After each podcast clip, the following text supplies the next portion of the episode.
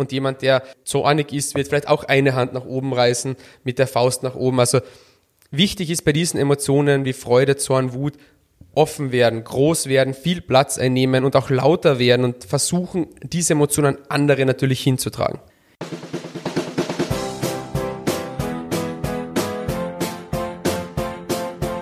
Willkommen bei dem Podcast, der genauso viele Fragen stellt, wie er auch beantwortet.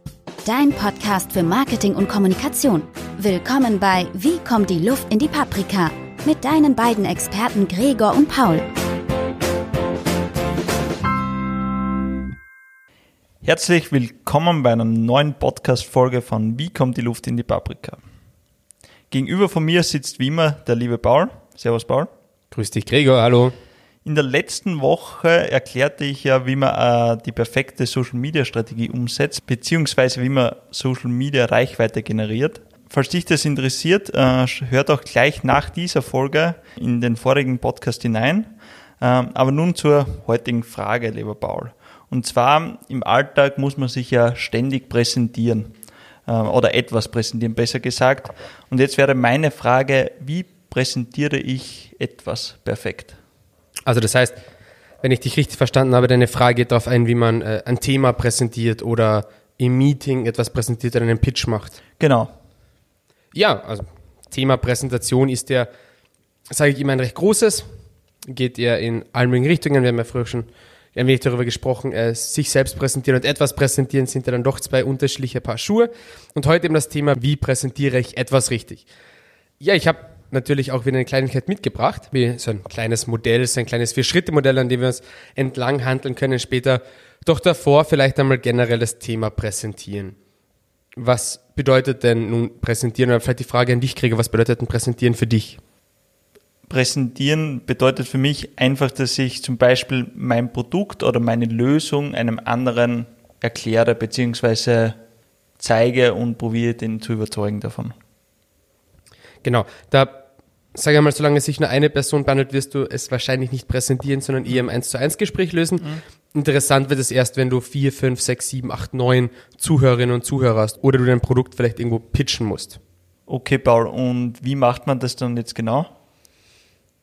Also am einfachsten ist, glaube ich, wir nehmen ein Beispiel her, was auch für mich immer wieder relevant ist, nämlich was mache ich vor einem kürzeren Training, also wenn ich nur einen kurzen Trainingsauftritt habe, nicht ein gesamtes Training, beziehungsweise was mache ich, wenn ich irgendwo etwas präsentieren muss oder vor einer kurzen Rede oder vor einer kurzen Debattierrede.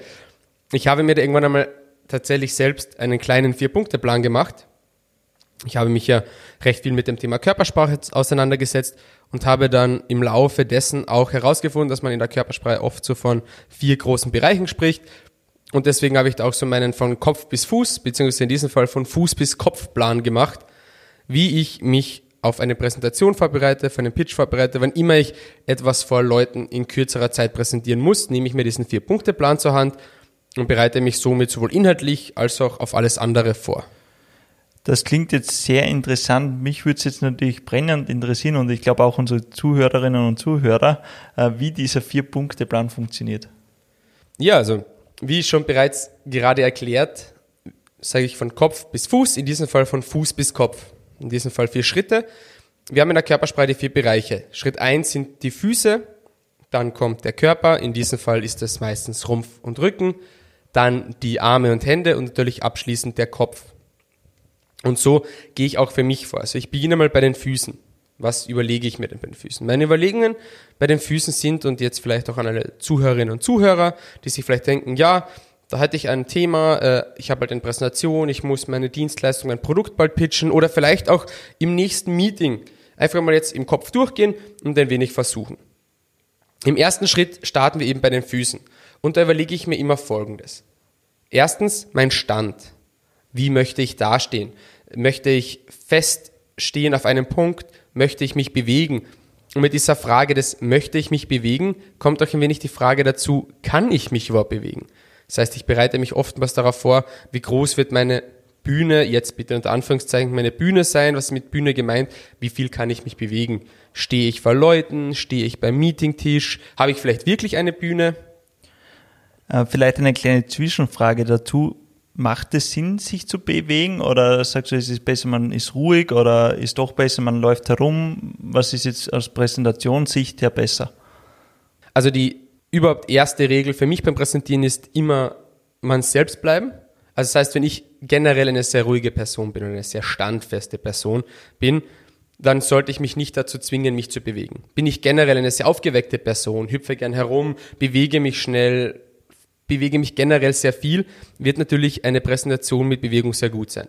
Sonst kann ich hier nur den Tipp mitgeben, wann immer man eine wichtige Information vermittelt, sollte man stehen bleiben.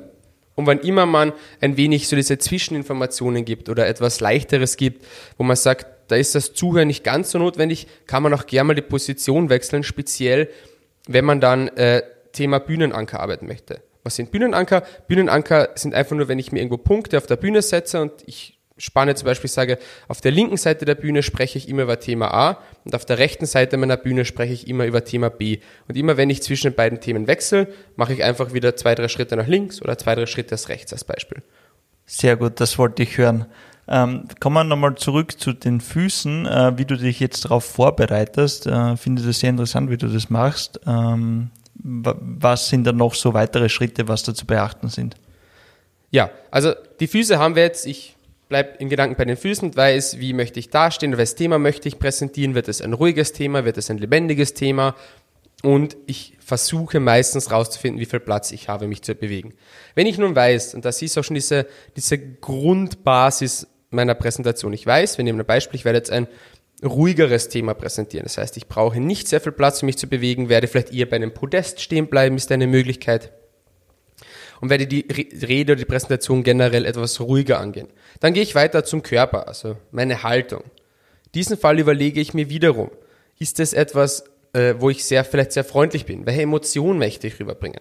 Oftmals hilft es sehr, wenn man eine Emotion rüberbringen möchte, dass man sich auch selbst auch in dieser Emotion hinstellt. Ich sage da immer wieder, äh, man sollte zum Beispiel Otto Walkes anschauen oder generell Kabarettisten und Comedians auf der Bühne bringen es unglaublich gut herüber, aufgrund ihrer Körperhaltung schon eine Emotion zu vermitteln. Beispielsweise einfach das Mikrofon etwas zu niedrig stellen, sodass man sich selbst auf der Bühne klein machen muss. Die Frage, was mich mir dabei stellt, ist, wenn ich jetzt sage, okay, aber zum Beispiel ein Teil ist eher traurig, wenn ich mir da jetzt in eine traurige äh, Situation absichtlich reinversetze, kommt man da nicht dann schwerer auch wieder raus? Das ist natürlich absolut richtig. Thema Emotionen oder Emotionen vermitteln ist ja auch eine dieser, sage ich mal, Königsdisziplinen des Präsentierens, weil sich ein Thema herauszusuchen, es zu recherchieren und die reine Information übermitteln ist meistens recht einfach. Aber da auch hier, wie du gesagt hast, äh, ist es schwierig, wenn ich einmal in einer traurigen Situation war, mich wieder rauszuholen, da kann man auch genau den gleichen Weg machen, wie man reingefunden hat. Zum Beispiel sich auf seine Notizen, wenn man Notizen mit hat, auf seinen Handkärten oder ähnlichen, auch gleich eine Situation schreiben, die dann die nächste Emotion wieder verfolgt. Also wenn ich ein Thema habe, wo ich kurzzeitig traurig sein möchte und dann wieder fröhlich sein möchte, dann natürlich auch, ein, so wie ich in die Traurigkeit gekommen bin, auch einen Punkt finden, wie ich zurück in die Freude komme. Und damit haben wir auch schon diesen Punkt Körper und Haltung, also so die Frage, welche generelle Emotion möchte ich zusätzlich übertragen? Ähm, vielleicht noch eine Sache zu dem Thema. Könntest du vielleicht ähm, ein paar Grundemotionen sagen, wie so eine Körperhaltung dann ausschauen könnte? Weil ich glaube, das wissen viele nicht, äh, wie die Körperhaltung dann ausschaut, auch wenn sie es immer fühlen, aber die wenigsten beobachten sich dabei. Äh, ja, also sehr, sehr gerne. Im Generellen kann man sagen, Traurigkeit oder Ängstlichkeit, also negative Emotionen, wo man selbst nicht aktiv vorgehen kann. Da macht man sich meistens sehr klein.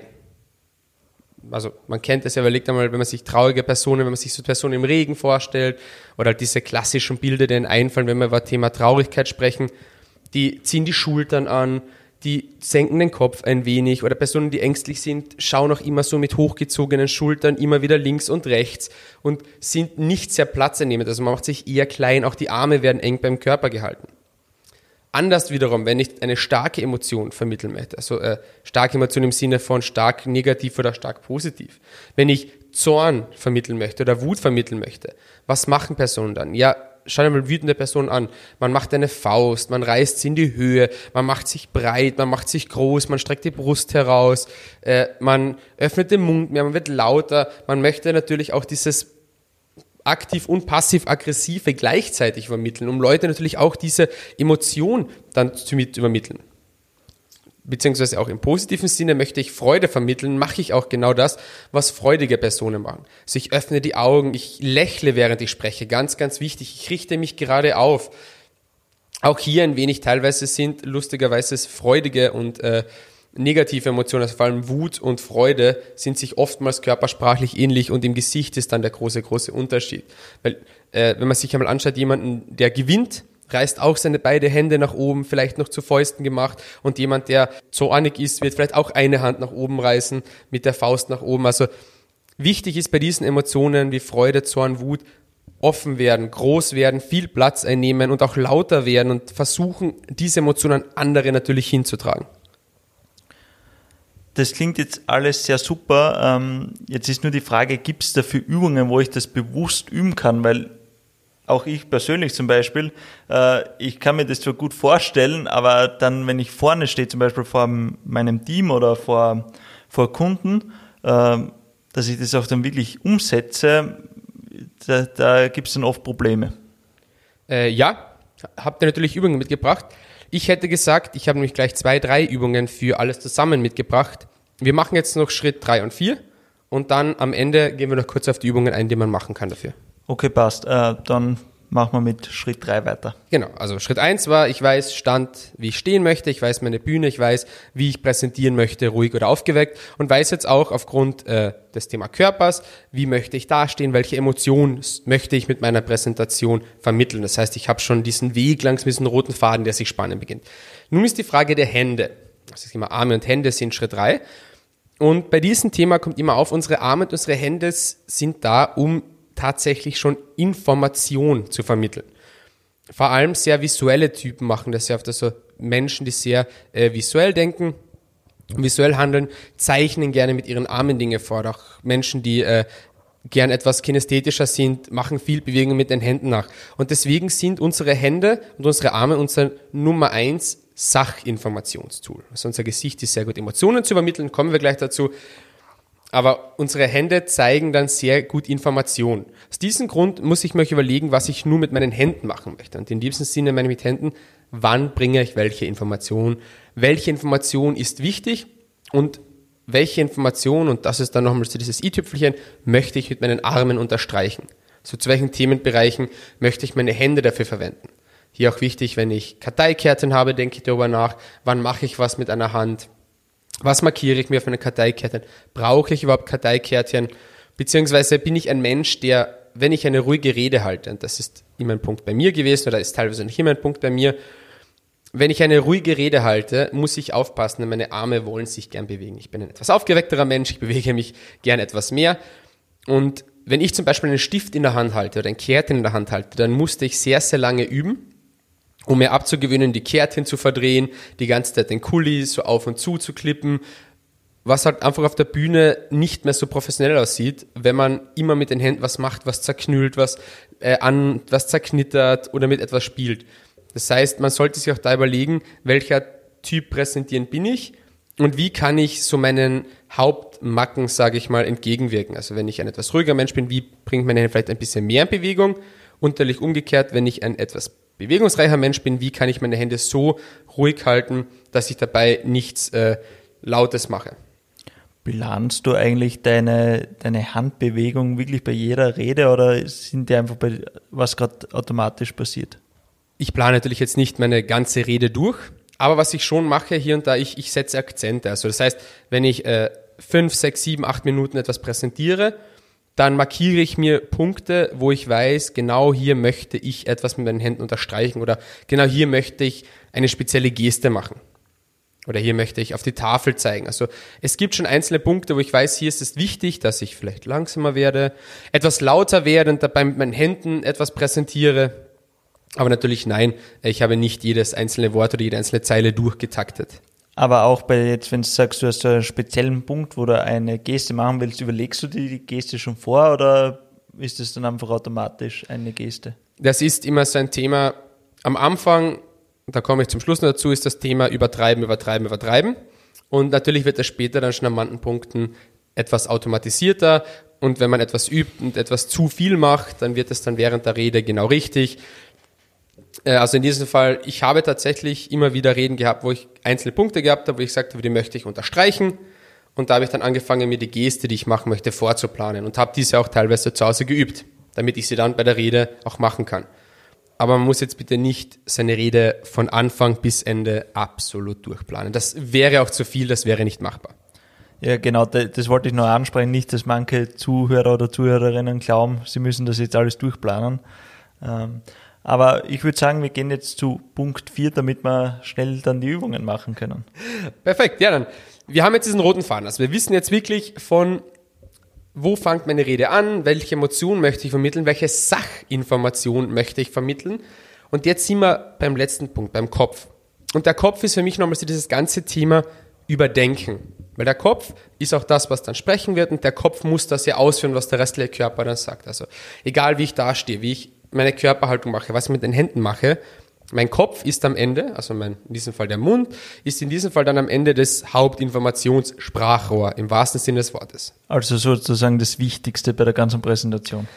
Absolut, genau. Also äh, natürlich bitte hier auch die Ausnahme, natürlich, wenn jetzt jemand stumm ist, absolut, das sind es die Hände, aber natürlich in allen anderen Fällen ist, sind wir Personen, die sprechen und beim Sprechen ist der Kopf dann doch der Hauptträger.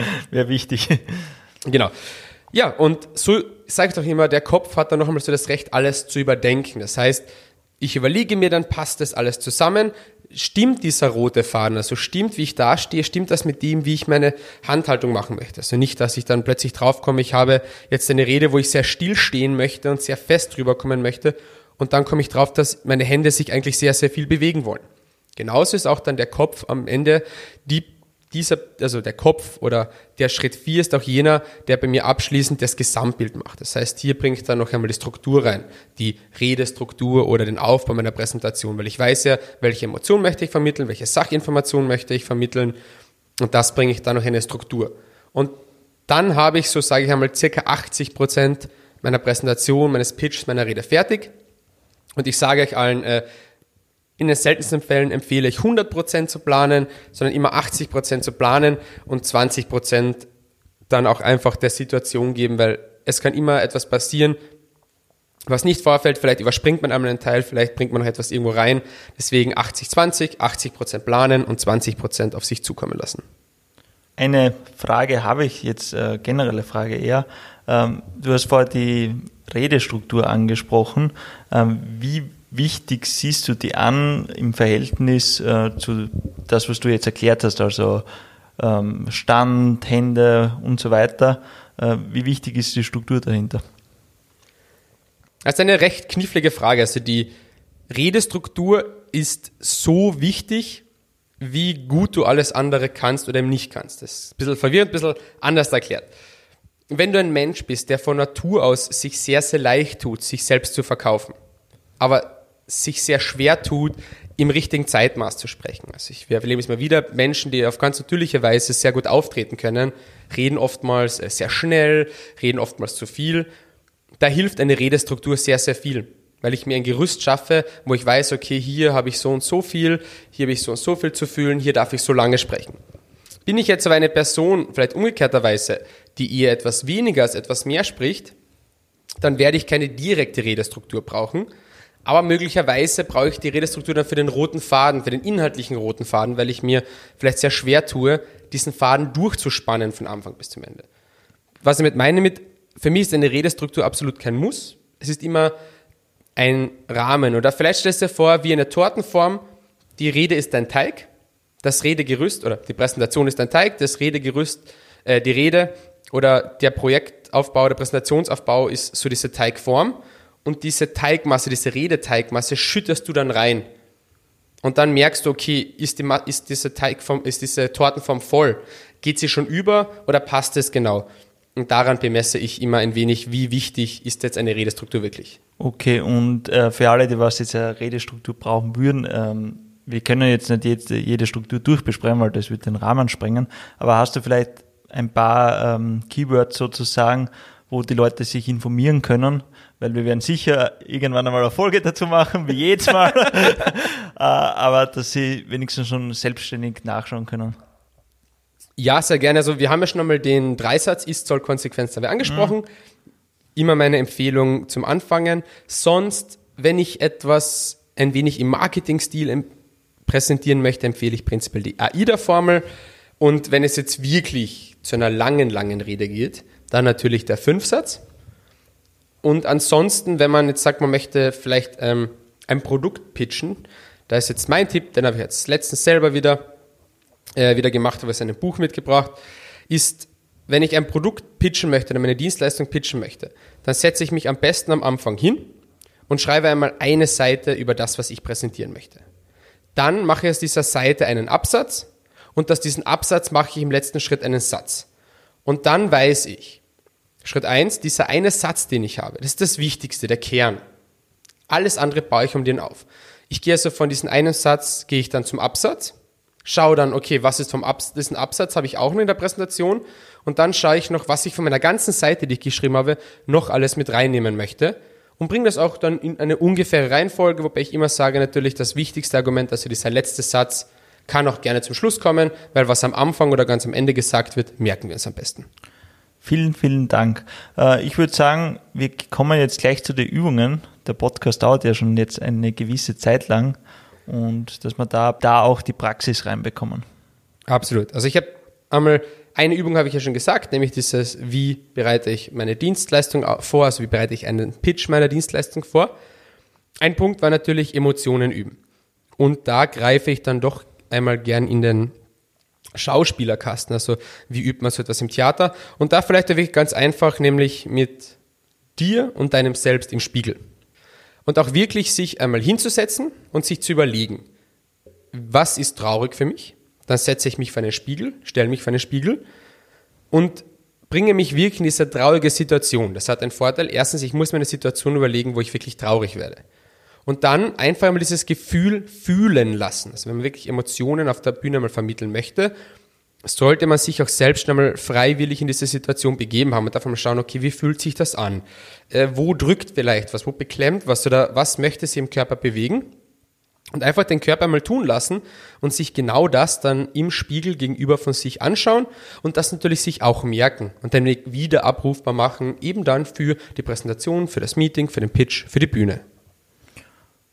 Gibt es da dann äh, irgendeinen Trick oder so, wie man sich das auf Knopfdruck sozusagen äh, wieder, also wieder herholt, weil ich kann es zwar vom Spiegel üben sozusagen, aber wie schaffe ich es in einer Situation, wo ich sowieso nervös bin, genau diese Emotionen wieder zu bekommen? Das wäre auch gleich meine zweite Übung gewesen oder eigentlich so eine Übungserweiterung, nämlich das ständige Übertreiben. Wann immer man anfängt, Dinge zu üben, sollte man sie absolut übertreiben. Möchte ich lauter sprechen, sollte ich auch wirklich meine Rede üben oder meine Präsentation üben und wirklich, wirklich laut sprechen. Übertrieben laut. Möchte ich eine Geste einüben, einfach übertreiben, einfach rauslassen und, und so tun, auch wenn es wirklich komisch wirkt und auch wenn es übertrieben wirkt. Und das gleiche bei den Emotionen, dass wirklich die Emotionen übertreiben und vielleicht auch immer mit derselben Situation in diese Emotion kommen. Wenn ich nämlich etwas übertreibe und dann, eben wie du gesagt hast, bin ich vielleicht eh schon nervös, weiß nicht, ob ich es ganz richtig rüberbringe, wenn ich es dann versuche nachzumachen und das dann auch nur mit der halben Intensität rüberkommt, ist da schon ein merklicher Unterschied für das Publikum und Sie werden das schon merken. Also wirklich Übung 2 zum Üben, Dinge übertreiben und wiederholen. Okay, ähm, also zusammengefasst, ähm, die Übung funktioniert so, indem ich mich vor einen Spiegel äh, setze oder stehe und äh, mir in eine gewisse Emotion probiere hineinzuversetzen, indem ich mir eine Situation aus dem Alltag oder sonst wo vorstelle äh, und damit ich das äh, wieder abrufen kann, einfach übertreiben beim Üben. Genau. Perfekt. Und bevor wir ja mit dem mit der Aufnahme gestartet haben, hast du mir ja schon verraten, du hast eine lustige Übung auch mitgebracht. Äh, auf die wäre ich jetzt noch gespannt. Ja, also abschließend, das geht dann auch hin zum Thema ähm, Gestik machen, also nicht nur rein vom Spiegel üben. Das ist eine Übung auch wieder für sich selbst, vor allem weil es oftmals schon für einen selbst sehr weit außerhalb der eigenen Komfortzone ist, nämlich am besten einfach daheim hinstellen, sich einmal aufnehmen und dann, so wie ich gesagt habe, alles übertreiben in einer Rede. Und wirklich alles, alles, alles übertreiben, was nur geht. Also ich habe meine Rede, ich weiß, was ungefähr vorkommen soll und egal welche Geste, egal welche Emotion, egal was ich machen möchte, mich, wie ich bewege, ich stelle mir ab und zu vor, ich spiele im 16. Jahrhundert am englischen Theater und äh, einfach nur dann irgendwie bewegen, Hauptsache Emotion zeigen, versuchen, äh, laut werden, vielleicht auch einmal schreien, vielleicht einmal ganz, ganz, ganz leise flüstern und sich einfach selbst dabei aufnehmen und das einfach einmal dann anschauen. Und sich selbst mal anschauen, okay, und dann merkt man auch mit, was passt zu mir, das passt, wo kann ich ein wenig übertreiben, wo ihr nicht und wo bin ich genauso, wie ich es gern hätte. Aber, aber da kommt man ganz schön aus der Komfortzone. Ich kann mich hier selbst nicht einmal hören teilweise. Ja, aber der Weg hin zu einem guten Präsentator, zu einer guten Präsentatorin geht immer zuerst über die Selbstreflexion. Sehr coole Übung. Äh, sollte ich vielleicht auch mal ausprobieren. Ja, dann würde ich sagen, fassen wir das Ganze zusammen. Ähm, gleich mal vorweg, äh, es gibt einen Unterschied zwischen ich präsentiere mich oder ich präsentiere etwas. Wir haben jetzt darüber gesprochen, wie man etwas präsentiert. Äh, dafür hast du ja einen Vier-Punkte-Plan im Endeffekt entwickelt. Ähm, den nochmal zusammengefasst. Ähm, der fängt an bei den Füßen, steht für Stand und Bewegung. Dann geht's weiter zum Körper, wo man Haltung und Emotionen plant. Und der dritte Punkt wäre dann die Hände. Die, da überlegt man sich die Gesten und auch die Sachinformationen, was man übermitteln möchte. Und zum Schluss dann noch der Kopf, der was das Ganze überdenkt äh, und in eine passende Form gießt. Stimmt das so? Ja, stimmt genauso. Perfekt, dann würde ich sagen, ähm, kommen wir langsam zum Schluss und zu unserer Abschlussfrage. Und da hat sich der Paul jetzt was Witziges ausgedacht. Was ist eigentlich das Gegenteil von jemanden umfahren? Gute Frage, ich weiß die Antwort nicht. Weißt das du, Paul? Natürlich. Habe ich mir fast gedacht. Wenn du die Antwort auf diese Frage hast oder generell eine Frage zum Thema Marketing und Kommunikation an uns hast, schreib uns eine E-Mail an fragen.paprikapodcast.at und vielleicht beantworten wir schon in der nächsten Folge deine Frage. In diesem Sinne wünsche ich dir einen schönen Tag bzw. Abend. Bis zum nächsten Mal.